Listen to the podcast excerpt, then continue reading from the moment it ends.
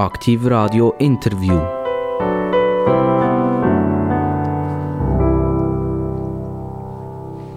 Und Bip hat es wieder einmal mehr gemacht. Und das heisst für Sie alle draussen, die zuhören, selbstverständlich ein Interview oder ein Gespräch, besser gesagt, findet statt. Herzlich willkommen bei Aktiv Radio.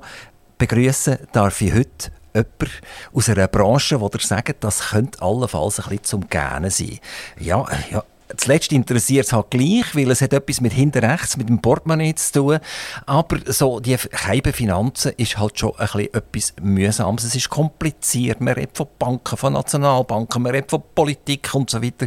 Und irgendwann sagt man, naja, die machen sowieso, was sie wollen, alle zusammen. Und ich muss einfach schauen, dass ich irgendwie durchkomme, damit ich meine Nebenkosten kann zahlen kann, damit ich meine Wohnungsmiete kann zahlen und dass ich meine Familie irgendwie durchbringe. Und dann gibt es aber Leute, die aus den Finanzen etwas machen, es ein blumiger wird. Oder? Und die Person, die ich heute begrüßen darf, ist eine Dame. Sie heißt Alexandra zum Vornamen. Die ist wirklich geboren worden, im doppelten Sinn, nämlich in einer Familie, die sich um die Finanzen immer gekümmert hat und in der Lage ist, das uns so gut zu erklären, dass dir alle nachher sagen, so, die Stunde hat jetzt wirklich etwas gebracht. Jetzt habe ich es begriffen und jetzt kann mir niemand mehr etwas vormachen.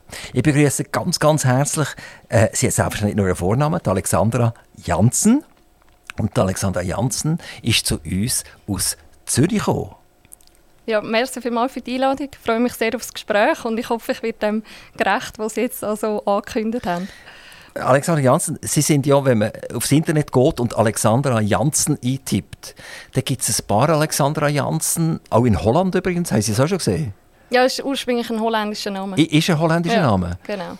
Ähm, okay, die findet man immer noch, aber es ist nur eine, die mega viel auf dem Internet umschwirrt. Und das ist die Alexandra Janssen, die wir heute bei uns haben. Sie ist CEO, also Chief Executive Officer. Äh, in der Ecofin. Die Ecofin besteht aus mehreren Firmen, du wirst uns etwas darüber erzählen. Und sie ist auch im Verwaltungsrat von diesen diversen Firmen. Und sie ist gleichzeitig auch Tochter von einem Finanzmann, wo man ganz viel am Fernsehen, Radio, Zeitungen äh, gehört und gesehen hat und hat das Ganze ein bisschen in die Wiege gelegt bekommen. Ähm, Alexander Janssen, wenn man einen Vater hat, der doch einen gewissen Berühmtheitsgrad hat, ist das eher befruchtend oder ist das ein bisschen mühsam? Ja, ich glaube, es spielt keine Rolle. Wichtig ist, äh, über was man kann diskutieren kann, was man kann lernen voneinander. Und äh, da habe ich sicher viel profitiert von meinen Eltern. Und, äh, aber ich glaube, das ist, die Inhalte sind das Wichtige. Das andere ist aus meiner Sicht nebensächlich. Aber Sie arbeiten ja mit Ihrem Vater zusammen. Also er ist eigentlich immer noch Ihr Chef? Richtig, ja ist mein Verwaltungsratspräsident, richtig. Und äh, wie ist das so am Morgen früh? Müssen Sie hier antreten beim Vater und sagen, was heute alles läuft? Oder hat er schon eher so ein bisschen Tendenz, wirklich gütiger Verwaltungsratspräsident zu sein und sagen, ja, meine Tochter macht das schon richtig? Kommt darauf an. Nein, ähm, wir, wir arbeiten sehr, sehr gut zusammen. Ähm, wir haben glaube beide am Anfang uns überlegt, äh, wie gut wir werden können zusammenarbeiten und wie viele Diskussionen das es wird geben. Aber es geht sehr gut. Wir haben viele Diskussionen, aber gute Diskussionen. Ähm, und haben schon viele tolle Projekte können zusammen realisieren für und mit unseren Kunden und können das hoffentlich auch in Zukunft so machen. Ihr Vater war einer, der nicht aufs Maul gesessen ist oder immer noch nicht aufs Maul sitzt und aus seinem Herz keine Mördergrube macht. Wir erinnern uns zurück an die lästige Zeit, an die Corona-Zeit. Und dort war ihr Vater einer, der nicht nach Mainstream funktioniert hat, sondern wo eigentlich gesagt hat, was er wirklich denkt. Es ist so weit gegangen, dass er einer der berühmten ausgeschlossenen von Twitter ist worden. Also Twitter hat nachher gesagt, das ist schon gar nicht gut, das funktioniert überhaupt nicht, was, was der Martin Janssen erzählt. Ist das damals bei euch am Mittagstisch und so weiter äh, äh, eine riesige Diskussion gesehen. Er, hat dem Vater gesagt, lass Papi, halt dich ein bisschen zurück jetzt, oder? Das ist für unsere Ecofin-Gruppe vielleicht nicht das Beste, was du da machst. Und er hat gesagt, ich bin nicht so alt geworden, um da aus meinem Herzen Mördergrube zu machen. Wir haben viel diskutiert, inhaltlich und, und, und formell.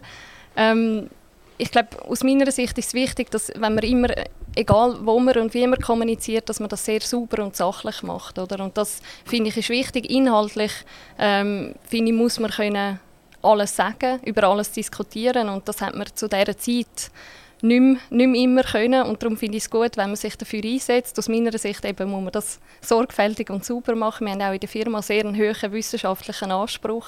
Und den, finde ich, muss man, muss man durchziehen. Aber Sie selber sind ja damals schon dabei gewesen. Sie sind bei der Ecofin-Gruppe schon dabei gewesen und haben das miterlebt, wie, wie Ihr Papa doch recht äh, sich äußert in, in, in, eine gewisse Richtung hinein. Haben Sie das toleriert oder haben Sie das eher ihm gesagt, lass halt dich ein bisschen zurück? Wie, wie ist das gewesen? Also nein, eben so wie ich es gesagt habe, oder inhaltlich finde ich, muss man über das diskutieren und finde ich, muss man sich auch äußern, auch als Unternehmer, als, als Person. Ähm, über das, was wir diskutiert haben, ist die Art und Weise, wie das, man das ist mir schon klar. Aber, aber, Sie haben ja immer Ihre Ecofin-Gruppe gesehen, oder? Sie haben ja tagtäglich mit Kunden zu tun. Und das sind ja vielleicht nicht die einfachsten. Das sind Banken, das sind Pensionskassen, das sind äh, sagen wir, sehr wichtige, grundlegende Unternehmungen, die in der Schweiz tätig sind. Und sobald sich jemand exponiert und zum Mainstream ausschert, hat das sicher äh, einen Impact. Und da sind Sie sicher darauf angesprochen worden ähm, sind, wir, sind wir wenig und viele haben es geschätzt, oder, dass es Leute gibt, die sich mit ihrer Meinung äußern. Aber auch da, es hat Diskussionen gegeben über die Art und Weise, wie man sich äußert. Aber ich glaube, es geht immer mehr um die Art und Weise als, als um den Inhalt. Und die Diskussionen, die haben wir, haben wir natürlich geführt. Aber ich glaube, unsere Kunden sind, sind bei uns mit der Expertise.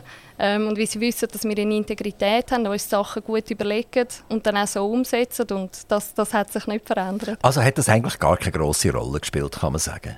Nein, es hat Diskussionen gegeben, aber es hat keine große Rolle gespielt. es ist nicht irgendein, irgendein Kunde, der gesagt hat, wenn ihr die Position einnehmen, dann springen wir ab. Das hat es nicht gegeben. Nein, das, nein. Aber das ist eigentlich sehr positiv. Oder? Das äh, habe ich zum Teil nicht so erlebt, sondern wenn ich mich persönlich zwischendurch auch ein bisschen pointiert geäußert habe, dann äh, ist die Stammtischdiskussion zum Teil ein bisschen ausgeufert und, und äh, ein bisschen, hat sich ein bisschen schlecht geändert. Alexander Janssen, Sie sind äh, in die Kante gegangen, ins Gymnasium gegangen, Sie haben eine Matur gemacht, Sie haben sich nachher entschieden, in, in der Ökonomie-Szene auch Ihr Studium durchzuziehen und Sie haben sogar doktoriert. Haben Sie irgendwann gesagt, und ich will noch berühmter werden als mein Vater und ich will noch mehr wissen als mein Vater? Hat das irgendeine Rolle gespielt? Oder äh, äh ist das einfach, einfach ist für Sie das einfach das Tollste, gewesen, was man machen kann? Ja, also weder, weder noch, das ist überhaupt kein äh, grosser Plan oder ähnlich dahinter gestanden, sondern ich habe lange gemeint, ich will Biologie studieren und in Krebsforschung, habe ein, Praktik ein Praktikum gemacht an einer, äh, an einer Uni und habe dann aber mit der Zeit gemerkt, dass ich zwar das inhaltlich sehr spannend finde, aber die Arbeit, die es braucht für das, nicht so das ist, was ich wirklich gerne mache. Und mit der Zeit erst dann bin ich auf die Wirtschaft gekommen, äh, aufs Wirtschaftsstudium, Volkswirtschaftsstudium und dann hat das eine das andere ergeben, eben bis zum Doktorat. Sie sind jetzt der PhD, also das ist der internationale Doktor und es ist doch eine sehr trockene Materie an einem für sich. Und wenn ich sie als Person anschaue, dann jung, lebenslustig und nachher dermaßen knochentrockene Materie zu machen, äh, Pensionskassen beraten, Software zu entwickeln, die die Pensionskassen weiterbringen sollte. Vielleicht geht das sogar bis zu künstlicher Intelligenz. Also äh, ein, ein richtiger knochenharter Bürojob. Äh, Nein, also ich meine, Sie sind auch Unternehmer, oder? Ich glaube, es, es gibt nichts Spannenderes als Unternehmer können sein, als Ideen versuchen, sich zu überlegen, was brauchen Kunden, wie können wir das den Kunden am besten zur Verfügung stellen. Und das ist das, was ich extrem spannend finde bei uns. Die Finanzmärkte sind aus meiner Sicht überhaupt nicht trocken, sondern sind ein, ist etwas extrem Spannendes in der Volkswirtschaft. Und ich glaube, es begleitet uns so intensiv jeden Tag, wenn man sich mit diesen Sachen kann beschäftigen kann, wird einem vieles klar, was sich in der Welt bewegt. Und das habe ich schon im Studium extrem spannend gefunden, die Sachen können besser zu verstehen. Sie haben in der Ecofin-Gruppe über 50 Mitarbeiter, das sind hochintellektuelle Leute, das fängt bei Softwareentwicklern an das hört bei Ökonomen und, und, und Leuten, die sich in Studien sehr weiterentwickelt haben, auf. ist dort die Problematik, dass die Leute sehr schwer zu führen sind. Also das sind ja, da weiß es ja jeder besser als der andere, weil er hat ja das nicht nur gelehrt, sondern er ist ja auch wissenschaftlich tätig dort drauf. Das ist eine halbe universitäre Bude, die ihr hier habt. Äh, und da kann ich mir schon vorstellen, da ist der eine oder andere äh, es, es, alles, selber exponiert, oder? Also zuerst mal sind wir ein Unternehmen, wo sehr viele Leute schon extrem lange bei uns arbeiten, 20, 30 Jahre. Ähm, und das ist genauso ihr Baby, wie es unser Baby ist. Und das macht einen großen Unterschied, wenn alle am, am gleichen Strick ziehen. Oder? Ähm, und das macht es spannend. Und äh, es gibt auch viele Diskussionen und ich glaube, das sind sehr produktive Reibereien, die man da hat, inhaltliche. Und das führt auch dazu, dass gewisse Leute sagen, ich weiß, du findest das Thema jetzt nicht wichtig, ich verfolge es aber trotzdem und äh, sind dann erfolgreich am Markt damit. Und so haben wir immer wieder Diskussionen, die wichtig sind, um die Firma weiterzubringen. Oder für das haben wir ja die guten Leute, dass sie, dass sie mitdenken und mithelfen, für unsere Kunden die besten Lösungen zu finden. Also es ist nicht ein Flohzirkus, den ihr zusammenhaben müsst, sondern es ist effektiv eine relativ ruhige Geschichte mit den Mitarbeitern. Ja, vor allem habe ich die nicht zusammen, sondern da hat es ja viele Teams und erfahrene Leute, die das, die das zusammenheben. Aber es ist sicher kein Flohzirkus. Und dann kommt zwischendurch noch der, der, Papa und das wieder mal ein Machtwort sprechen. Gibt es das ab und zu? Ja, wenn es es braucht, sicher. Ja. braucht es ab und zu? Ja, ein Verwaltungsrat hat schon seine Berechtigung und seine Rolle. Das ist wichtig, ja. Äh, Alexander Janssen, der Dollar krebst im Moment bei 90 Rappen umeinander. Äh, wenn man so an Bankenanlässe geht und die machen Berechnungen zwischen der Inflation und der Verzinsung, dann kommen die zum Teil äh, zum Schluss, der Dollar ist eigentlich eher bei 70 Rappen als bei 90 Rappen. Er hat in kürzester Zeit aber von einer Parität, die wir hatten, von einem Franken zum Dollar, hat er 10% verloren.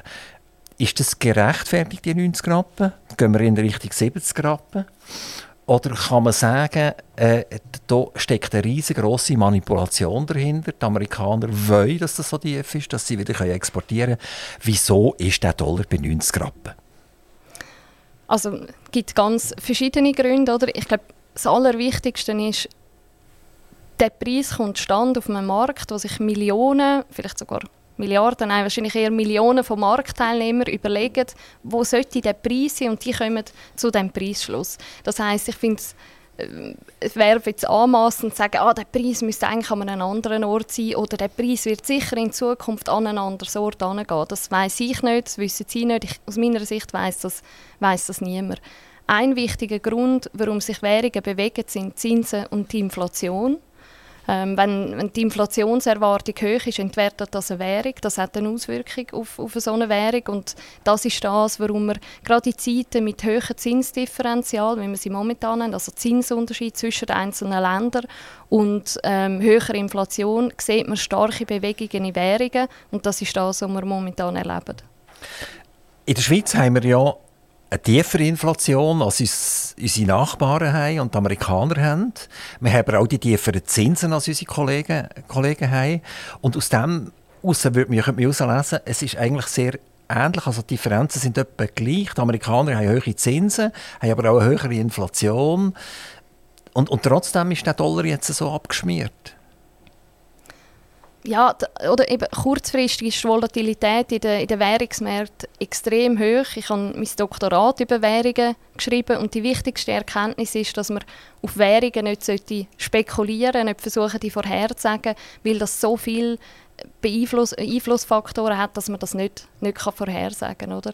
Und ich glaube, die Inflation ist ein, ist ein wichtiger Teil. Wenn man anschaut, dann sind wir überall mit den realen Zinsen noch tief im negativen Bereich. Da muss noch viel passieren, bis wir wieder in einer normalen Welt uns befinden. Also das heisst, die Inflation ist grösser als, als, die Verzinsung, die ich auf meinem Sparkonto bekomme? Genau, sogar vor allem die erwartete Inflation, die, wo man das Gefühl hat, kommt in Zukunft, die ist grösser als der Zins. Und das heißt real gesehen, also gemessene Güter, verliere ich eigentlich aufgrund von dieser Inflation. Und das ist ein Zustand, der kann nicht lange langfristig anhalten. Da muss sich etwas ändern. Entweder müssen die Zinsen weiter rauf oder die Inflation muss runterkommen. Ich kann mich gut erinnern, ich war auch einer von denen, der beobachtet hat, wie sich die Nationalbank entwickelt. Und die Nationalbank hat lange irgendwie 150 Milliarden Bilanzsumme gehabt, wenn das das richtige Wort ist. Und man ist nachher auf eine Billion rauf. Das hat angefangen damals bei der sogenannten ersten Bankenkrise, bei der ganz grossen, wo, was der Lehman verjagt hat. Äh, hat man 2008, ist das glaube ich, gesehen, hat man angefangen, die Gelddruckmaschine anzuwerfen. Früher ist ja die wirklich noch, hat die noch rotiert und hat noch ein bisschen Lärm gemacht. Da hat man noch gewusst, was man macht. Heute gehe ich einfach in die Kompi rein und tue ein paar Zahlen verschieben und damit meine Geldmenge erhöhen. Also die Nationalbank ist um Faktoren auf von 2008. Es hat eine Beruhigung gegeben, nachher nach 2010, 2012 und ist auf, auf die äh, Corona-Zeit nachher exorbitant angewachsen.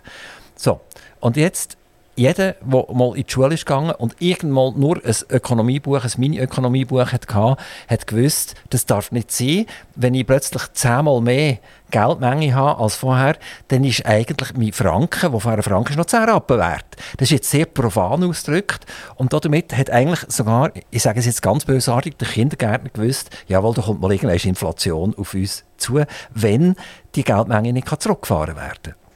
Weil dann ist mein Vermögen von 100'000 Franken, das ich auf der Bank habe, einfach nicht mehr 100'000 Franken wert. Weil Gegenwert sind ja zehnmal mehr Schweizer Franken. Also, äh, ja, ja, also muss ja irgendwann etwas passieren. Und da haben wir ganz viele kluge Leute auf der, auf der Welt und auch in der Schweiz. Und trotzdem hat eigentlich niemand so recht von Inflation geredet. Aber es hat ja nach Inflation geschrauen, damals schon. Oder? Ja, also ist ein wichtiger Punkt und die Zentralbank haben uns lange gesagt, wo die Inflation schon angezogen hat, nein, nein, das geht vorüber, das geht schnell wieder vorbei.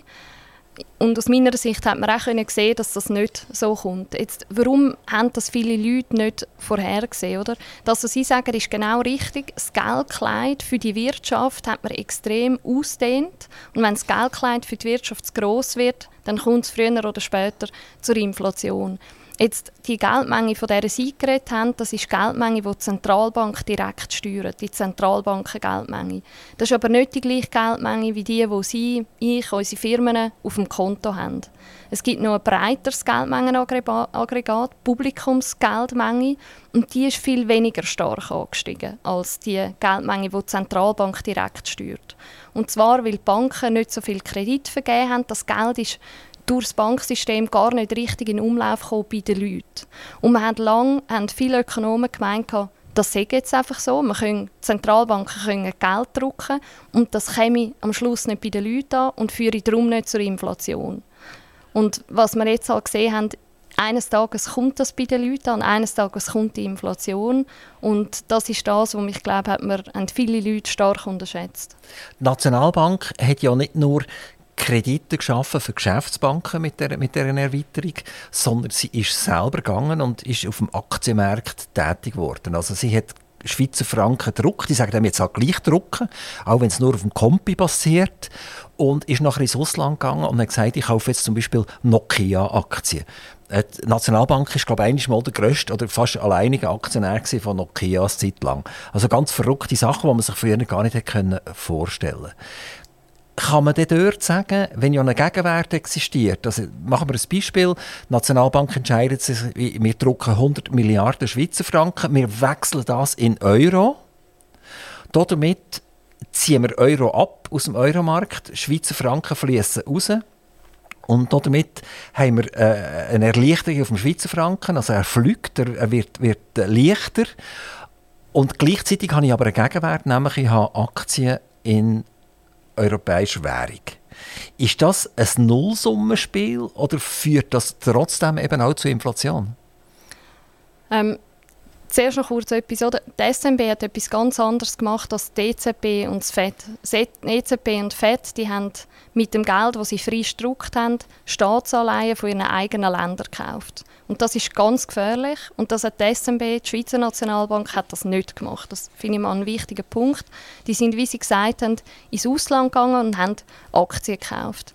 Jetzt, das allein führt noch nicht direkt zur Inflation, weil das Geld nicht zu den Leuten kommt. Mit dem Geld, das die SNB druckt, ist dann niemand in Coop und in Migros gegangen, Brot und Milch posten. Und solange das Geld nicht wirklich in Umlauf kommt, führt es nicht zur Inflation. Das Problem ist, dass es während Corona ab März 2020 ist das Geld über Covid-Kredit in der Schweiz wie auch im Ausland vermehrt in die Wirtschaft hinein, vermehrt zu den Leuten und dann ist das Geld plötzlich beim Publikum, bei den Leuten und hat zur Inflation geführt.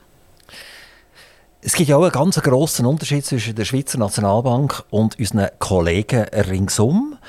Die Schweiz tut als Aktiengesellschaft, also die Nationalbank ist geführt als Aktiengesellschaft und nicht irgendein schwammiger Betrieb. Und wenn sie etwas kauft, dann muss sie zum Beispiel die Aktie, Nokia kostet zum Beispiel 10 Euro, fliegt nachher auf 6 Euro runter, dann hat sie sie nachher in den Büchern äh, mit 6 Euro. Und unsere Kollegen im Umland, die haben Staatspapier gekauft zu irgendwelchen Zinsen, die heute eigentlich obsolet sind. Das heißt, die, die würden eigentlich auf dem Markt viel billiger werden, aber sie verbuchen sie immer noch zu 100 Prozent. Also kann man sagen, die Schweizer Nationalbank, auch mit dem ganzen Debakel, das jetzt passiert ist, wir kommen nachher noch ein bisschen darauf zurück, ist trotzdem viel fassbarer und viel ehrlicher, als das die Europäische Zentralbank ist. Oder nehmen wir als Beispiel die Deutsche Zentralbank. Das ist eine schwierige Frage. Ich glaube, der Hauptpunkt ist, dass die SMB die einfach gesagt besser Geldpolitik gemacht hat als die EZB und das FED, weil sie nicht Staatsanleihen vom eigenen Staat gekauft hat. Das finde ich das Zentrale. Das, was Sie jetzt ansprechen, das sind Bilanzierungsregeln. Das ist am Schluss nur, wie man etwas darstellt. Auch das ist wichtig. Und ich glaube, die SMB ist bei solchen Sachen klar und relativ transparent und das ist auch wichtig, weil am Schluss ist sie Teil des Schweizer Staat und ist wichtig für, für die Bevölkerung.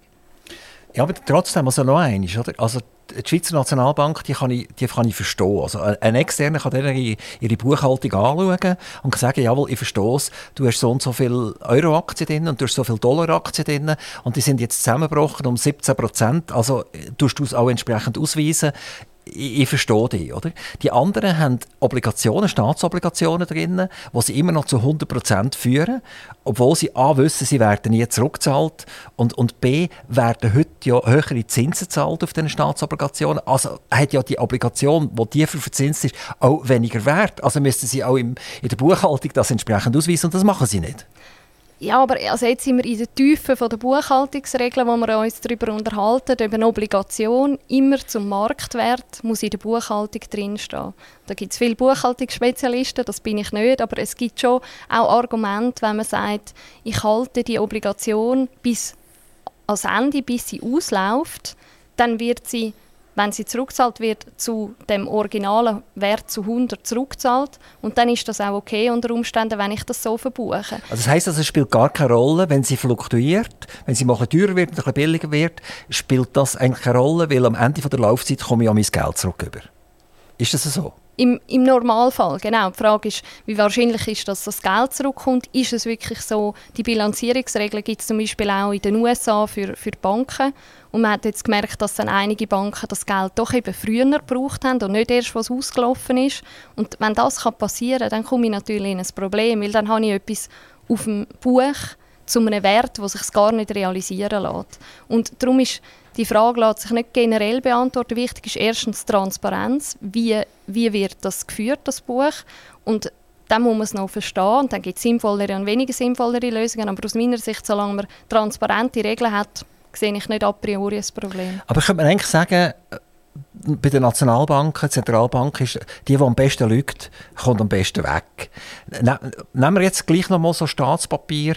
Italien hat, hat äh, vor, vor kurzem wieder geschrauen und hat gesagt, wir überlegen uns, dass wir zur, zur äh, EU könnten austreten und zum Euro austreten und so was sie selbstverständlich nie machen, oder? Aber das hat dazu geführt, letztendlich, dass sie noch mal etwa 200 Milliarden einfach reingeschoben bekommen und der, der Otto-Normalverbraucher würde ja den Italienern keine Rappen mehr geben, oder? Weil sagen, das können wir eh nie mehr zurück über, oder? Und trotzdem, damit sie ihre alten Schulden wieder können umschulden können, kommen sie wieder 200 Milliarden über. Das ist ja schon fast wie gebratene Tauben, die vom Himmel fallen, oder? Also ich, ich tue mich einfach dermaßen verschulden, dass die anderen, wo meine Gläubiger sind, dass sie sagen, wenn es dir läuft, dann läuft es mir mit, oder? Also tue ich dir lieber wieder ein bisschen Geld drucken und gib dir das wieder, damit du deine Schulden kannst. Und das ist doch irgendwie, das ist, das ist, das ist nicht einmal im tiefsten Märchenbuch ist so etwas möglich. Also das finde ich, äh, was Sie ansprechen, ist ein grosses Problem, das die Eurozone hat und wo die EZB einen grossen Anteil hat. Die EZB hat mit ihrer Politik, wenn sie Geld gedruckt hat, mit dem sehr viel Staatsanleihen gekauft, vor allem zum Beispiel von Italien. Und wenn man sich anschaut, wer sind denn eigentlich noch Käufer von italienischen Staatsanleihen, da gibt es verschiedene Gruppen, private, institutionelle oder eben Banca d'Italia oder die EZB. Und dann sieht man, dass praktisch der einzige Käufer von diesen italienischen Staatsanleihen ist die EZB. Und das ist schon verrückt, eben das, was Sie sagen, oder? Eigentlich will niemand anders mehr die Staatsanleihen kaufen zu dem Preis. Wenn die EZB sich zurückziehen aus dem Markt, würde es schon noch jemand kaufen, aber zu einem ganz anderen Preis, respektive zu anderen Zinsen. Und das heißt, wir leben in einer Welt, wo Zinsen nicht stimmen, Preise nicht stimmen. Und wenn Preise nicht stimmen, dann gibt es völlige Ineffizienten, dann wird die Leute falsch sparen und investieren. Das hat ganz, ganz grosse Auswirkungen. Also stimmt meine Aussage? Also der, der am besten lügt, der, der kommt am weitesten? Ja, nein, das finde ich zu, zu, zu einfach, zu plakativ. Es passiert sehr ich versuche viel. Ich manchmal, das ein bisschen einfach zu sein. Ja, aber ich glaube, es ist zu einfach, dass man nicht mehr versteht, was passiert. Oder? Die EZB finanziert die Staatsschulden der Euro-Länder, von teils Euro-Länder, über Druckerpresse. Und das ist ganz eine andere Aussage, wo man viel mehr versteht, was, was das Problem ist und was passiert. Oder? Aber, Sie, vor 20, 30 Jahren haben wir zwar gewusst, dass wir eine Nationalbank haben, aber sie hat uns alle nicht interessiert, weil wir haben irgendwie äh, ein Bankenwesen gehabt, das einigermaßen funktioniert hat. Und irgendwann hat das angefangen, dass zum Beispiel Banken plötzlich büßt wurden also die UBS ist gebüßt worden, Credit Suisse ist gebüßt worden. Die Amerikaner haben das schon fast äh, äh, in Serie betrieben, oder? Dass, dass das Geld ein bisschen in die Staatskasse hineinfließt. Und plötzlich haben wir von uns interessiert, wie funktioniert das Mechanismus? Sind die Banken denn noch sicher? Von wem hängen die eigentlich ab? Die hängen von der Nationalbank unter anderem auch ab. Das, man hat plötzlich das Wort Liquidität ist plötzlich mal äh, umgegeistert. Und, und heute äh, wissen die Leute, es gibt eine Nationalbank, oder? Das hat man eben, eben sonst gar nicht so richtig zur Kenntnis genommen. Wo Sie angefangen haben mit Ihrem Studium, ist denn damals die Nationalbank schon in aller Munde gesehen? Oder ist das eigentlich etwas, was heute angefangen hat, weil man wirklich langsam aber sicher Angst hat um einen eigenen Wohlstand? Also es gibt äh, verschiedene Definitionen von Inflation und jemand hat das mal gut definiert und gesagt, Inflation ist dann, wenn die Leute anfangen, über Inflation zu reden. Also dann, wenn sich die Leute anfangen, um Preise und Preissteigerungen Gedanken machen, dann haben wir ein Problem. Und das haben wir heute. Als ich angefangen habe zu studieren, ist das definitiv nicht so der Fall gewesen. Mich hat das Thema schon immer interessiert, es hat aber an der Uni sehr wenig Kurs zu dem gegeben. Ich wollte meine Bachelorarbeit eigentlich zu dem Thema schreiben, wo mein Professor dann gesagt hat, nein, nein, ich habe dir da noch ein spannenderes Thema. Also es war definitiv nicht das Thema, das im Fokus war. Die Nationalbank, ganz, ganz wichtig, die hat einen grossen Teil für ihr Eigenkapital im 2022 verspielt. Sie hat irgendwie einen, einen Verlust gemacht von etwa 140 Milliarden. Und ich glaube, das Eigenkapital ist noch um 60 Milliarden aktuell. Ähm, wie gefährlich ist das, wenn die Nationalbank ihr Eigenkapital zerstört? Also im Prinzip ist das überhaupt nicht gefährlich. Oder? Die SMB ist eine spezialrechtliche Aktiengesellschaft, das heißt, sie kann in Theorie, aber auch in Praxis ohne ein Eigenkapital oder mit negativem Eigenkapital auskommen. Das ist also, Im Prinzip ist es kein Problem. Aber es ist ein Problem, weil es ist ein Ausdruck für die Situation, wo wir drin sind, ein Ausdruck für die Risiken auf der Bilanz von der SMB und ein Ausdruck für das Potenzial für eine Inflation. Und darum ist es natürlich ein Problem, aber es ist nicht ein akutes Problem für, für die SMB und die Arbeit, die die SMB macht. Gehen wir rüber zu den Geschäftsbanken. Also wir haben das erlebt, wir haben eine, eine wunderschöne Credit Suisse, die wir alle noch kennen, die, die sich noch an Credit Suisse erinnern, die einfusioniert worden ist per Notrecht in eine äh, UBS. Und es hat nicht nur Notrecht gebraucht, sondern es hat noch 256 Milliarden direkte und indirekte Garantien gebraucht von der Nationalbank und vom Bund. Und das entspricht mehr als einem Drittel vom Bruttoinlandprodukt von der Schweiz. Darf ich zwei Korrekturen ja, anbringen, ja, okay. ich wichtig finde? Punkt 1, sie ist noch nicht fusioniert worden. Man hat, oder, es ist klar, man will das machen, aber es ist noch nicht passiert. Das ist mal Punkt 1. Und Punkt 2, die Garantien sind gesprochen, aber nicht geflossen. Das haben sie also so gesagt. Aber ich finde ganz wichtig, oder gerade wenn man es anfängt mit dem BIP vergleichen und so, das sind Garantien, die um sind, die gesprochen worden sind. Aber ob das Geld fließt oder nicht, ist noch aber eine ganz andere Frage. Schauen Sie, wenn ich einen Sohn habe und der will ein Haus kaufen und dann kommt dem seine Bank zu mir und sagt, los, Papi von deinem Sohn, dein Sohn will ein Haus kaufen, du musst Garantien sprechen. Dann geht die Bank davon aus, dass wenn es tätscht, dass sie bei mir kommen, anklopfen und dann muss ich das Portemonnaie führen. Das ist völlig richtig. Also, ich finde das eine absolute Katastrophe, wenn man mit diesen Garantien rumfuchtelt und nachher sagt, ja, ja, die finden eh nicht statt und so weiter. Sie Nein, das habe ich nicht gesagt. Sie sind nur da, um den Markt zu beruhigen, nur, nur oder? oder? Ja, ja, Das ist schon ja, wichtig. Ja, genau. Aber letztendlich hat man an diesem ominösen Wochenende 259 oder 56 Milliarden gesprochen insgesamt wo theoretisch könnte irgendwie in der einen oder anderen Form tatsächlich zum Funktionieren kommen. Und das entspricht einfach etwa einem Drittel vom Bruttoinlandprodukt, das wir haben. Das, das, sind, das sind Summen, die absolut undenkbar sind. Früher hat man von, von, von 100 Franken geredet, dann hat man irgendwann von Tausenden von Franken geredet, dann hat man von Millionen geredet und dann hat man nur noch von Milliarden geredet. Früher hat die Bilanz ausgegeben, die, die, die Millionäre, oder? Und nachher, heute gibt man die Milliardäre und nachher wird es schon langsam kompliziert. Da gibt es die amerikanische Billion und dann gibt es die europäische Billion, die nicht das Gleiche ist. Also, wir, wir wo, woher gehen wir eigentlich? Sind wir völlig verrückt worden? Gut, das ist auch ein Teil, wenn man 2% Inflation hat pro Jahr, dann werden die Zahlen in der Natur von der Sache immer ein bisschen grösser, oder? Aber ich sehe Ihren Punkt und ich gebe Ihnen recht, oder das, was da passiert, ist, ist krass für, für die Schweizer Wirtschaft und es ist wichtig, dass wir dafür sorgen, dass es nicht wieder zu so etwas Ähnlichem kann kommen kann. Man muss vor allem genau verstehen, was wirklich passiert ist und wie es so weit hat können wie wir jetzt gekommen sind. Aber eben, aber, und was ich eigentlich mit mir nicht mehr mache, ich habe immer die Argumente gebracht in meinem jungen Leben, das ich, das ich hinter mir habe, und da hat man mir immer wieder gesagt, auf intellektueller Basis, los, A, verstehst du nichts davon und, und B, bist gescheiter ruhig, oder? Und heute lasse ich mir eigentlich das Maul dort nicht mehr verbieten. Ähm, es ist einfach so, dass manchmal Sachen einfacher sind als kompliziert das Wort komplex habe ich sowieso aus meinem Wort äh, aus, aus, rausgenommen. Ich will das nicht mehr, nicht mehr brauchen, weil wenn wenn ich komplex brauche, heisst das eigentlich, du verstehst mich eh nicht, oder? Also wenn die lieber das Wort kompliziert brauchen. Aber eigentlich ist es doch relativ simpel. Es, auf dieser Welt und das ist ja nicht die Welt, kann ja nichts dafür, sondern die Menschen, die drauf sind, können etwas dafür. Noch nie so viele finanzielle Versprechungen umeinander gesehen, wo man einander gegenseitig, ich sage es jetzt einfach wieder, gegenseitig angelogen hat und der andere sagt, solange die Lug aufrechterhalten bleibt, kann ich eigentlich unter dieser Lug relativ gut leben. Die, das ist ja aufgeblasen worden, das ja ist exorbitant, oder? Was haben die Amerikaner für Versprechen draussen mit, ihren, mit ihrem FED? Was hat die EZB für Versprechen draussen? Was hat der deutsche Staat selber ohne, ohne, ohne die EZB für Versprechen draussen? Wenn, wenn, wenn man dort mit dem Güffeli reinstecht, oder? Dann gibt das eine Eiterbühle, die was verjettet, wie wir das noch gar nie gesehen haben.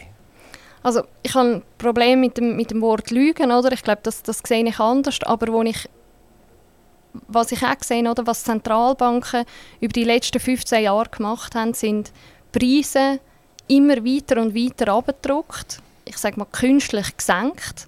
Und das gibt Anreize. Es gibt Anreize für Staaten, sich zu verschulden. Es gibt Anreize für Bürger, mehr Risiken zu nehmen, damit sie noch Renditen erhalten. Das gibt ganz viel und komische Anreize. Es führt zu Fehlallokationen von von Sparern und von Investitionen.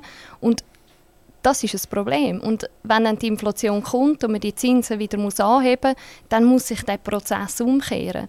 Und so eine Blase, die sich mit der Zeit aufgebaut hat, wieder schrumpfen zu lassen, das ist schmerzhaft, das geht lang und im Worst Case gibt es einen Klapf. Oder den Klapf den müssen wir verhindern. Aber auch wenn es langsam geht und man das schafft, das langsam zu machen, auch dann tut es weh, weil die Anpassungen die sind, die sind schwierig für die Wirtschaft. Genau. Und dann, wenn man merkt, es kann klopfen, dann machen wir Notrecht. Notrecht ist eigentlich in unserer Demokratie denkt in Kriegssituationen. Also man denkt, wenn wir angegriffen werden, wenn, wenn etwas ganz, ganz Schlimmes passiert, dann machen wir Notrecht. 2008, damals, wo die UBS Gelder bekommen hat, hat man seit langem wieder mal zu Notrecht gegriffen. Heute ist Notrecht schon fast an der Tagesordnung. Es regt sich schon fast niemand mehr darüber auf. Aber es ist die absolute Zerstörung der Demokratie, weil das Parlament kann nicht mehr mitreden, wir zwei können nicht mehr mitreden. Es wird gar niemand mehr gefragt, es wird einfach noch gemacht. Und jetzt können wir noch mal ganz kurz auf, auf einen Credit Suisse-Deal äh, sprechen. Also es ist Notrecht gesehen. Man hat Fusionsrecht innerhalb von 24 Stunden angepasst. Äh, ein, ein Prozess, der normalerweise Monate und Jahre würde dauern, wenn man das machen Also mit Notrecht ist das gemacht worden und das, das spricht doch eigentlich dass wir einfach in einer verlogenen Situation sind, oder? Sonst muss ich nicht ständig mit Notrecht herkommen.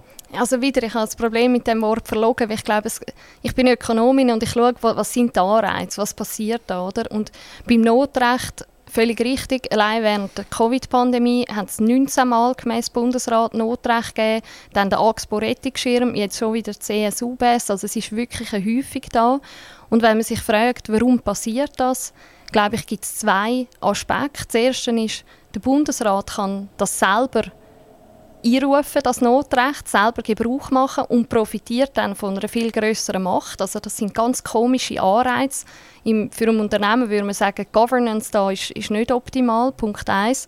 Und Punkt 2 ist, Wann passiert das häufig? Dann, wenn ich kein gutes Risk-Management habe. Ich muss die Risiken vorher beurteilen und versuchen zu managen, lang bevor es zu einem riesigen Notfall kommt.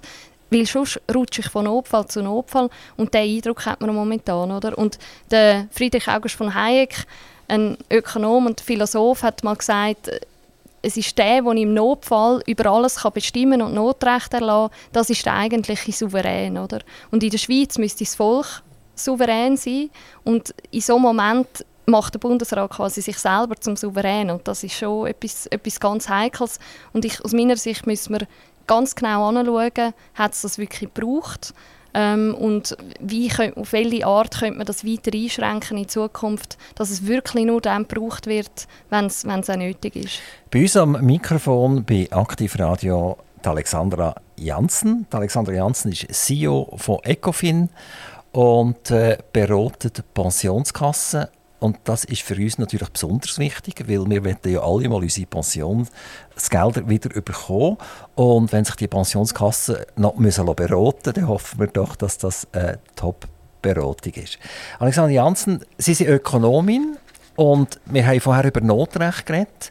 Und Ökonomie ist ja im Prinzip wie ein Leiterli. Also man geht das Leiterli auf, man geht das Leiterli runter, aber man nimmt nicht sieben Sprossen gleichzeitig, sondern man nimmt eine nach der anderen. Und dann kann man die Ökonomie auch erklären. Was jetzt aber passiert im Moment, ist schon ein Aushebeln. Das heißt, man nimmt sämtliche Sprossen aus der Leiter raus und die Ökonomen fliegen von zuunterst ab und müssen wieder neue Sprössel irgendwie erfinden, damit sie wieder herausfinden, wie es wieder weitergehen könnte. Also wie könnt ihr die Pensionskassen überhaupt noch beraten?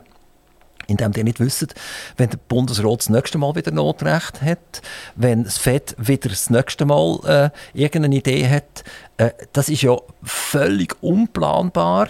Ähm, eine Firma ist dann gut, wenn sie planen kann. Oder? Weiss, sie muss ich Lager aufbauen oder muss ich Lager eher abbauen, kann ich Personal aufbauen, kann ich Personal abbauen.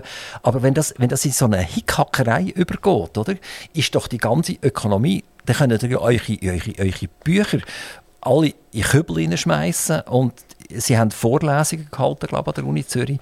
Die, wahrscheinlich können sie ihre Skript alle zusammen anzünden und vergessen, äh, weil einfach schlichtweg einfach nicht mehr stimmt. Und, und das ist einfach ungesund. Nur noch schnell, ich bin nicht CEO von der ganzen Ecofin-Gruppe, sondern von einem Teil, aber das ist äh, Nebenschauplatz zu dem, was Sie gesagt haben. Ich habe auch das Semester an der Uni Zürich unterrichtet und äh, das Skript ist also immer noch gültig. Die Frage ist, also, nur, nur der Karton ringsum oder auch der Inhalt? Nein, auch der, vor allem der Inhalt. Der Karton muss man vielleicht ersetzen. Nein, aber ich glaube, das Wichtige ist, oder? Auf den Finanzmärkten und im Leben gibt es immer Risiken. Und als Unternehmer muss ich die Risiken ganz aktiv steuern und ich muss Entscheidungen treffen, wie viele Leute stelle ich ein, in welche Richtung gehen wir. Wenn ich anlege an den Finanzmarkt, habe ich ganz eine andere Aufgabe. Anlegen heisst fast immer und vor allem bei Pensionskassen Risiken steuern. Überlegen, welche Risiken kann ich eingehen und wie werden die entschädigt. Und für das muss ich nicht wissen oder darf nicht davon ausgehen, ich kann in die Welt voraussehen. Weil das Das, weiss, das weiss niemand. Ich weiß nicht, welche Aktie morgen mehr wert ist und welche weniger. Aber was wir können verstehen von der Finanzmärkten ist, was es für Risiken gibt und wie die entschädigt werden. Das ist die eine Seite. Und noch viel wichtiger, wir können den Kunden verstehen, sei es eine Pensionskasse oder eine Person oder eine Familie und überlegen, was sind Ziele, was sind Verpflichtungen von dieser Person, von dieser Pensionskasse. Und dann geht es darum, die Risiken so zu organisieren, dass die optimal zu den Verpflichtungen, zu den Zielen der Pensionskasse oder der Person passen. Und das kann man auch machen in einer risikobehafteten Welt. Man macht es vielleicht bisschen anders, aber die Prinzipien, die wir anwenden, die die Ökonomie uns lehrt, die gelten auch in in schwierigen Zeiten, auch in Zeiten mit viel Volatilität und viel Unsicherheit. Aber vermutlich hätten Sie auch die Nationalbank beraten weil wenn man sieht, dass eben die 140 Milliarden Verluste zustande gekommen sind, das sind zum Teil Devisenreserven, die verloren haben. Es ist aber ein sehr grosses Aktienportfolio. Eine Nationalbank ist eigentlich nie vorgesehen, dass sie überhaupt äh, Aktien halten, oder? Im Moment ist sie eigentlich eher ein Staatsfonds als, als eine Nationalbank. Ähm, da bin ich nicht einverstanden. Also da können wir nachher schnell darüber reden. Ähm, also die, die Verluste sind ja zustande gekommen, weil die auch gemeint haben, sie wissen ungefähr, was sie machen, haben aber nicht reagiert. Die hätten ja können rechtzeitig einen Teil den Aktien loswerden, wenn sie gemerkt haben, wir sind zu oberst oben. Die haben ja auch eine Strategie gehabt, so viele Aktien wollen wir haben, so viele äh, Fremdwährungen wollen wir haben, etc. Und trotzdem hat es nicht geklappt und es ist zu einem mega Klapp gekommen und zu einer mega Verlustsituation. Das kann ja bei der Pensionskasse genau gleich auch passieren. Ja, also zuerst mal schnell zu, zur SMB, oder? Die SMB hat einen Auftrag, das ist Preisstabilität. Und für das hat sie eine riesige Bilanz aufgebaut. Das wäre ein Teil, wo, wo ich würde kritisieren, dass die Bilanz so groß ist. Aber die Bilanz ist nun mal so groß und sie hat das Geld müssen anlegen und dann nimmt die SMB den Approach und sagt, wir sind so ein großer Investor auf dem Markt, wir wollen den Wert nicht äh, verzerren. Wir investieren also indexiert, passiv investieren, so wie das andere auch machen. Und dann ist es nur völlig richtig, dass wir eine Strategie entwickelt und die dann konsequent anwendet und nicht anfängt, wie ein aktiver Hedgefonds noch Wetten einzugehen, Timing-Wetten auf eine Zukunft, die niemand kennt. Oder? Das das, das wäre ganz übel. Darum, wenn man schon so eine große Bilanz hat, dann muss man es genauso machen, wie, wie es die SMB macht und das sorgfältig durchziehen, super, so wie, so wie sie das macht, da sehe ich kein Problem. Bei der Pensionskasse haben wir ganz eine andere Situation, weil die ja nicht den Auftrag haben von der Preisstabilität, sondern die haben einen anderen Auftrag, den Auftrag Renten zu finanzieren. Und das gibt ganz eine andere Aufgabe, ganz andere Risiken, die sie können eingehen und müssen eingehen. Und darum legen Pensionskassen auch ganz anders ein als, als zum Beispiel die SMB. Darum, das sind zwei aber, völlig aber, unterschiedliche Aber was machen die mit der Pensionskasse, wenn alles risikobehaftet ist? Also jetzt, jetzt, es gibt Leute, die reden von einer Immobilienblase. Also jetzt ist eine Pensionskasse die Strategie, Immobilien zu haben. Jetzt kommt wir, nein, das darfst du nicht mehr, weil allenfalls sind wir in Immobilienblasen drin. Nachher eine andere Strategie ist, so 20% musst du Aktien halten. Oder? Und dann sagt er, ja, jetzt ist aber der Zenit erreicht, also die Aktien gehen nur noch runter. Nachher sagt ja, du musst noch Obligationen halten. Ja, welche Obligationen soll ich jetzt halten? Oder? Von Firmen oder von Staaten oder ich weiß nicht von wem. Und das Zeug verreist auch, indem wir Inflation haben, Zinsen aufgehen und damit meine Obligationen, die ich behalte, haben wir vorher darüber geredet, verlieren entsprechend an Wert. Ja, sorry, was macht denn die arme Pensionskasse? In was, in was soll sie investieren? Also zwei Punkte. Zuerst, es gibt ein paar wichtige Prinzipien beim Anlegen. Das erste Prinzip ist Diversifikation. Das heißt, ich muss nicht auf einzelne Aktientitel wetten, weil ich kenne die Zukunft nicht, sondern ich muss diversifiziert anlegen. Das gilt nicht nur für Aktien, sondern das gilt auch breit über verschiedene Anlageklassen hinweg. Also ich darf nicht nur Aktien halten, sondern in den meisten Fällen macht es Sinn, um verschiedene Anlagekategorien kombinieren miteinander. Und das gilt für Private und auch für, für Pensionskassen. Und der zweite Teil ist, wenn Sie jetzt die Obligationen ansprechen, die Obligationen die haben eine Zahlungsfrist und irgendwann fließt Geld von diesen Obligationen zurück von dem Geld, das ich der Firma oder dem Staat ausgeliehen habe. Und wenn ich das gescheit organisiere, fließt das Geld genau dann, wenn ich als Pensionskasse muss Rente zahlen muss. Das heißt, wenn ich mich gescheit organisiere, kann ich Finanzmärkte dazu brauchen, dass Geldströme so fließen, dass ich meine Rente zahlen kann. Und eine von unseren Aufgaben ist zu überlegen, wie gut kann sich die Pensionskasse aufstellen, um möglichst mit wenig Risiko die Geldströme gut zu organisieren. Gibt es denn wenig Risiko überhaupt noch?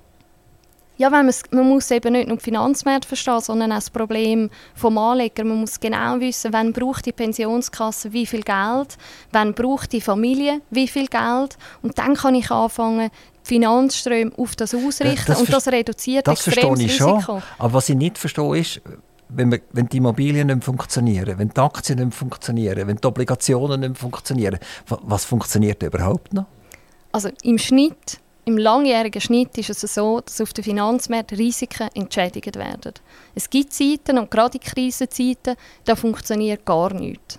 Das Problem ist, wir wissen nicht, was in den nächsten fünf Jahren passiert. Wenn wir wissen, es kommt eine riesige Krise auf uns zu, dann würden wir jetzt sicher nicht noch Aktien halten. Aber das wissen wir nicht. Und darum müssen wir uns überlegen, gegeben, dass wir nicht wissen, was passiert, welche Risiken wollen wir nehmen und welche nicht. Und klar, wenn ein Meteorit auf die Welt runterfällt und alles kaputt macht, dann ist alles kaputt. Gegen das kann man sich nicht versichern. Das, das ist das Leben, oder? Mich interessiert jetzt noch etwas ganz anderes. China als ich noch ein Bub war, hat man mir ein paar amerikanische Aktien in ein Portfolio rein und gesagt, das ist für dein Leben, das tust du nie verkaufen. Und da kommen immer ein paar hundert Franken rein. Und äh, wenn es ganz schlimm geht, dann kannst du das brauchen. Äh, die Firmen gibt es zum Teil gar nicht mehr, wo die Aktien äh, damals ins Portfolio hineingelegt wurden. In Europa ist man auch nicht so ganz sicher, was, welche Firma überlebt die ganze Geschichte überhaupt. Und China wird immer wie stärker und stärker und stärker. Wie müssen jetzt Sie selber und die Pensionskassen das eigentlich berücksichtigen, dass wir eine Verschiebung von der Welt haben. Europa wird unwichtiger, Amerika wird vielleicht auch unwichtiger und China wird immer wie wichtiger.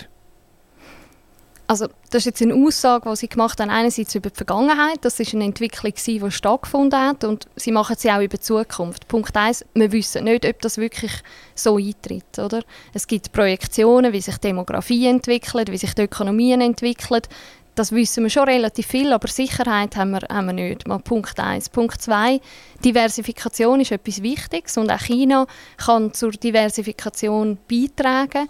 Aber für jeden Investor ist es auch eine wichtige Frage, wenn ich mein Geld dort investiere, in eine Firma, einen Teil von einer Firma kaufe, kriege ich das Geld dort auch wieder raus? Also was ist, wir nennen das Asset Safety, wie sicher es ist mein Geld, das ich dort anlege.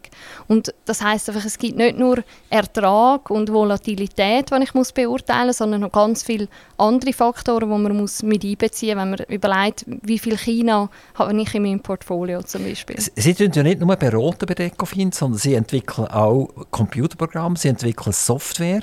Geht es dort so ein bisschen um, um, um Voraussagen? Kann man da füttern, die Programme, mit verschiedenen Daten und dann spickt es etwas raus, hinten raus und dann können Sie sagen, lass jetzt mal, wenn wir diese Themen alle berücksichtigen, dann ist das eigentlich die Idee von unserem Kompi, dass du die entsprechend musst, äh, anlegen. Also wenn es das Modell wir das hätten und es würde funktionieren und wir könnten die Zukunft voraussagen. Ich weiß ehrlich gesagt nicht, ob ich heute dann bei Ihnen hier im Radio würde stehen oder ob ich irgendwie auf einer Insel würde sitzen. Nein, aber Insel ist ja nicht schlecht. Insel, genau. Nein, aber ich meine nur, dass so ein Modell gibt es nicht, oder? Ein Modell, das die Zukunft kann voraussagen und genau sagt, so muss man traden, damit das funktioniert, das gibt es nicht. Was wir, sei es in der Software oder in der Beratung oder in der, in der Vermögensverwaltung machen, ist die Welt versuchen zu verstehen, aber eben nicht nur die Welt und die Finanzmärkte, sondern vor allem auch den Kunden. Und am Schluss können dem Kunden helfen, was für ihn individuell die beste Lösung ist. Und ich glaube, das ist etwas ganz Wichtiges, was häufig vergessen geht, dass es muss individuelle Lösungen geben die passen zum Kunden, eben genau, weil die Finanzmärkte nicht, nicht voraussagen kann. Aber eine Software kann man natürlich helfen, um zu verstehen, was braucht der Kunde, was hat er für Ziel und wie matche ich die Risiken auf die Ziele von dem Kunden kann man eigentlich die Pensionskassen alle miteinander vergleichen, die wir in der Schweiz haben? Das sind, glaube ich, zwischen 1000 und 2000 Pensionskassen, die wir in der Schweiz haben. Das ist eine riesige Zahl. Ähm, müssen die alle die gleiche Strategie fahren, um einigermaßen durchzukommen? Oder äh, gibt es Pensionskassen, die sich einfach völlig anders verhalten als diese? Also es gibt Pensionskassen, die sich völlig äh, anders verhalten als andere, häufig zu Recht. Äh, Vergleichbarkeit zwischen den Pensionskassen ist sehr komplex herzustellen. Es gibt zwar immer wieder Zahlen, die man kann vergleichen kann, aber die zu interpretieren richtig, das ist häufig sehr anspruchsvoll. Es gibt zum Beispiel Kassen, die haben fast nur Rentner. Es gibt andere Kassen, die haben sehr viele Junge und die müssen sich völlig anders aufstellen. Oder? Und das ist wichtig, eben dann für die individuelle Kasse eine gute Lösung zu finden. Welche Pensionskassen sind Ihre Lieblinge? So? Also Sie müssen jetzt keine Namen nennen, aber es gibt ja die, die wenig Risiken eingehen und die anderen, die halt ein bisschen schärfer am Wind segeln. Ähm, was tun Sie denen eigentlich so sagen? Gehen ein bisschen schärfer am Wind oder eher ein bisschen weniger scharf am Wind? Es gibt eben nicht den einen Königsweg, der für alle passt, sondern man muss schauen, was ist das für eine Pensionskasse.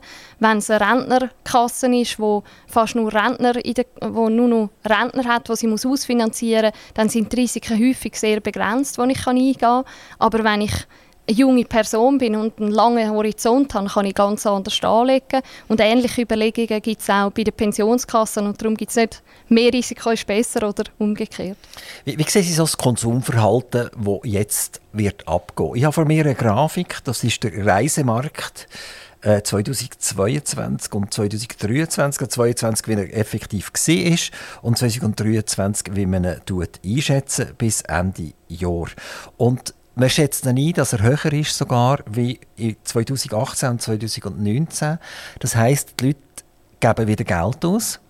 Sie sind wieder bereit, äh, in die Ferien zu gehen. Man hat die Corona-Zeit ja Gott sei Dank hinter sich. Ist jetzt die Menge von, von Reiseausgaben so hoch, weil die Inflation so hoch ist. Nämlich in den meisten Ländern kann man sagen, sind die Preise um 10% angestiegen oder zum Teil sogar noch mehr. Oder haben die Schweizer ein mega Selbstvertrauen und sagen, es kommt alles gut.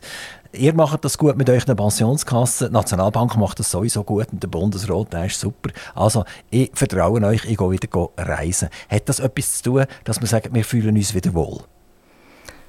Das ist jetzt das Konsumverhalten der Leute zu interpretieren, das finde ich immer schwierig. Da hat jeder vielleicht eine andere Motivation, warum er im Flüger oder ins Auto steigt und in die Ferien geht dass es die Inflation ist, glaube ich nicht, weil der Schweizer Franken hat nicht viel an Wert verloren, auch wenn man ins Ausland geht mit dem Schweizer Franken. Darum, dass das den Unterschied macht, glaube ich nicht. Ich glaube eher, dass es ein Aufholen ist, dass die Leute sagen, jetzt kann man wieder, ich bin schon lange nicht richtig im Ausland gewesen, das mache ich jetzt wieder mal.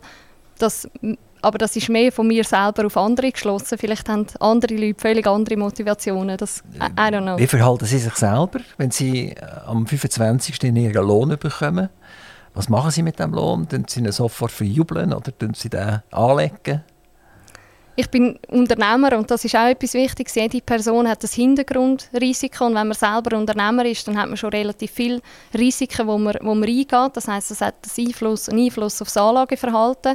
Äh, was ich bei mir selber gemerkt habe, wir haben jetzt gerade Ferien gebucht in Griechenland für im Sommer und ich freue mich extrem wieder mal ans Meer und an die Wärme, weil ich das schon so lange nicht mehr gemacht habe. Darum ich kann all die Leute verstehen, die, die wieder ein bisschen mehr äh, in die Ferien wollen nach dieser Zeit. Nach welchen Kriterien haben Sie Griechenland ausgewählt? Wir waren während der Covid-Zeit so oft in Italien gewesen, dass wir gesagt haben, wir gehen jetzt nicht schon wieder in Toskana, wir gehen jetzt mal an einen anderen Ort und sind schon ewig nicht mehr in Griechenland gewesen und sind jetzt darum auf Griechenland. Aber Sie bleiben auf europäischem Boden und gehen nicht noch weiter irgendwie? Für den Moment bleiben wir so, wer weiß vielleicht. Ich will noch ganz kurz das Thema Vertrauen äh, bringen. Bei um das halt wieder noch mal schnell vorzuholen, die, die, die Credit Suisse äh, in, in die UBS rein, hat etwas mitgebracht, dass sie die sogenannten Coco Bonds, die hier neutralisiert sind worden, das sind 16 Milliarden, glaube ich, ungefähr, wo man schlichtweg auch im, im Notrecht gesagt hat, äh, die sind abzuschreiben, also die gehen auf Null zurück. Das sind sehr viele Ausländer, die das gehalten haben schnell erklären, Gogobon, das können Sie mich korrigieren, ist ja die Idee, dass wenn es schief geht in einer Bank, dass sie die, die, die Gogobons wandeln in Aktienkapital und damit ist es echtes Eigenkapital.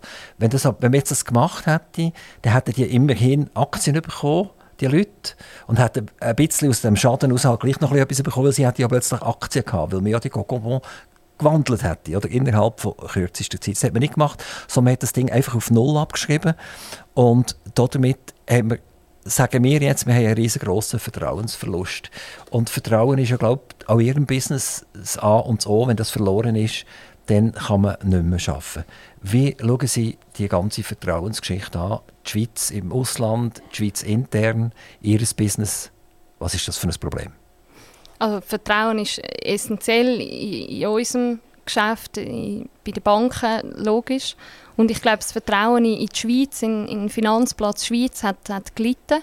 Oder, durch das, was da passiert ist, auch durch das Notrecht, das angewandt worden ist. Im Bereich von diesen Coco-Bonds oder AT1-Anleihen, da sind wir in einem sehr technischen Bereich, nicht nur aus ökonomischer Sicht, sondern vor allem auch aus juristischer. Die Coco-Bonds haben eine ökonomische Logik, die, was sie beschrieben haben, aber da gibt es in diesem Prospekt viel juristisch definierte Ausnahmen. Und ob die am Schluss zu Recht so gewandelt worden sind oder nicht, ist eine spannende Diskussion, ist eine, wird eine langwierige Diskussion werden. Es ist ganz schwierig, juristisch das zu beurteilen. Bin ich auch nicht ähm, die, die das am besten weiß. Aber oder grundsätzlich glaube ich schon, es, es hat sich durch das Notrecht sehr vieles sehr schnell verändert und nicht alle von diesen Entwicklungen haben die Leute vorhergesehen, zum Teil zu Recht, zum Teil zu Unrecht. Und der Vertrauensverlust, den man da generiert hat, den müssen wir jetzt wieder, wieder gut machen in den nächsten Jahrzehnten vermutlich. Können wir das, denken Sie?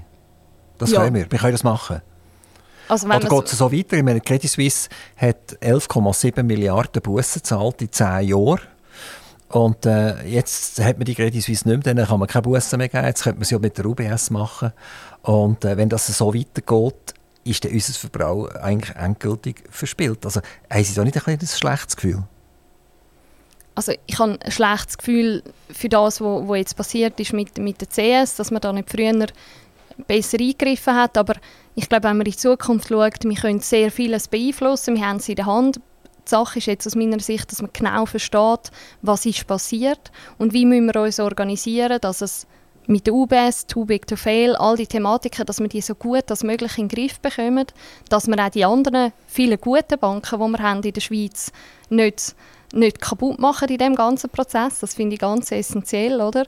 Und äh, wenn man das gescheit macht, glaube ich, dann haben wir sehr, immer noch einen guten Finanzplatz, aber wir müssen ihm Sorge geben und das ist auch wichtig, nicht nur für die Banken und die Leute, die dort arbeiten, sondern für die Unternehmen, die, die die Services, die die Banken machen, auch in Anspruch nehmen, oder? Alexander Janssen, wir haben noch etwa zwei Minuten, nicht einmal mehr ganz. Wenn Sie jetzt in dieser ganz kurzen Zeit mir ganz schnell sollen sagen was ich mit meinen 50 oder 100'000 Franken auf dem Bankkonto soll machen was soll ich machen? Zuerst überlegen, ob Sie es am gescheitsten einfach auf dem Bankkonto lassen. Wenn Sie es investieren wollen, dann gescheit überlegen, welche Risiken Sie persönlich eingehen wollen und dann diversifiziert und möglichst kostengünstig anlegen. Und kostengünstig heisst? Das muss man verhandeln. Das ist immer Verhandlungssache. Ähm, das ist ja gerade bei Ihrer Firma auch so, oder? Dass, dass Sie, das ist eine Devise, glaube dass Sie sagen, eigentlich sollte man nicht allzu gross irgendwie handeln und, und, und äh, immer, immer versuchen umzuschichten etc., sondern man sollte mit relativ guten Voraussagen versuchen, stabil zu funktionieren. Gescheite Strategie konsequent durchziehen. Und dann sind nachher auch die Gebühren nicht so wahnsinnig hoch. So ist es. Alexander Janssen, ganz, ganz herzlichen Dank. Es war super, dass Sie hierher gekommen sind. Danke vielmals. Ich habe nachher noch etwa 2000 Fragen, die ich nicht verstanden habe. Und ich tue immer gerne privat noch äh, ein bisschen profitieren, wenn ich so Experten hier habe. Vielen herzlichen Dank. Toi, toi, toi. Und liebe Grüße an alle Ihre Mitarbeiter. Aktiv Radio Interview.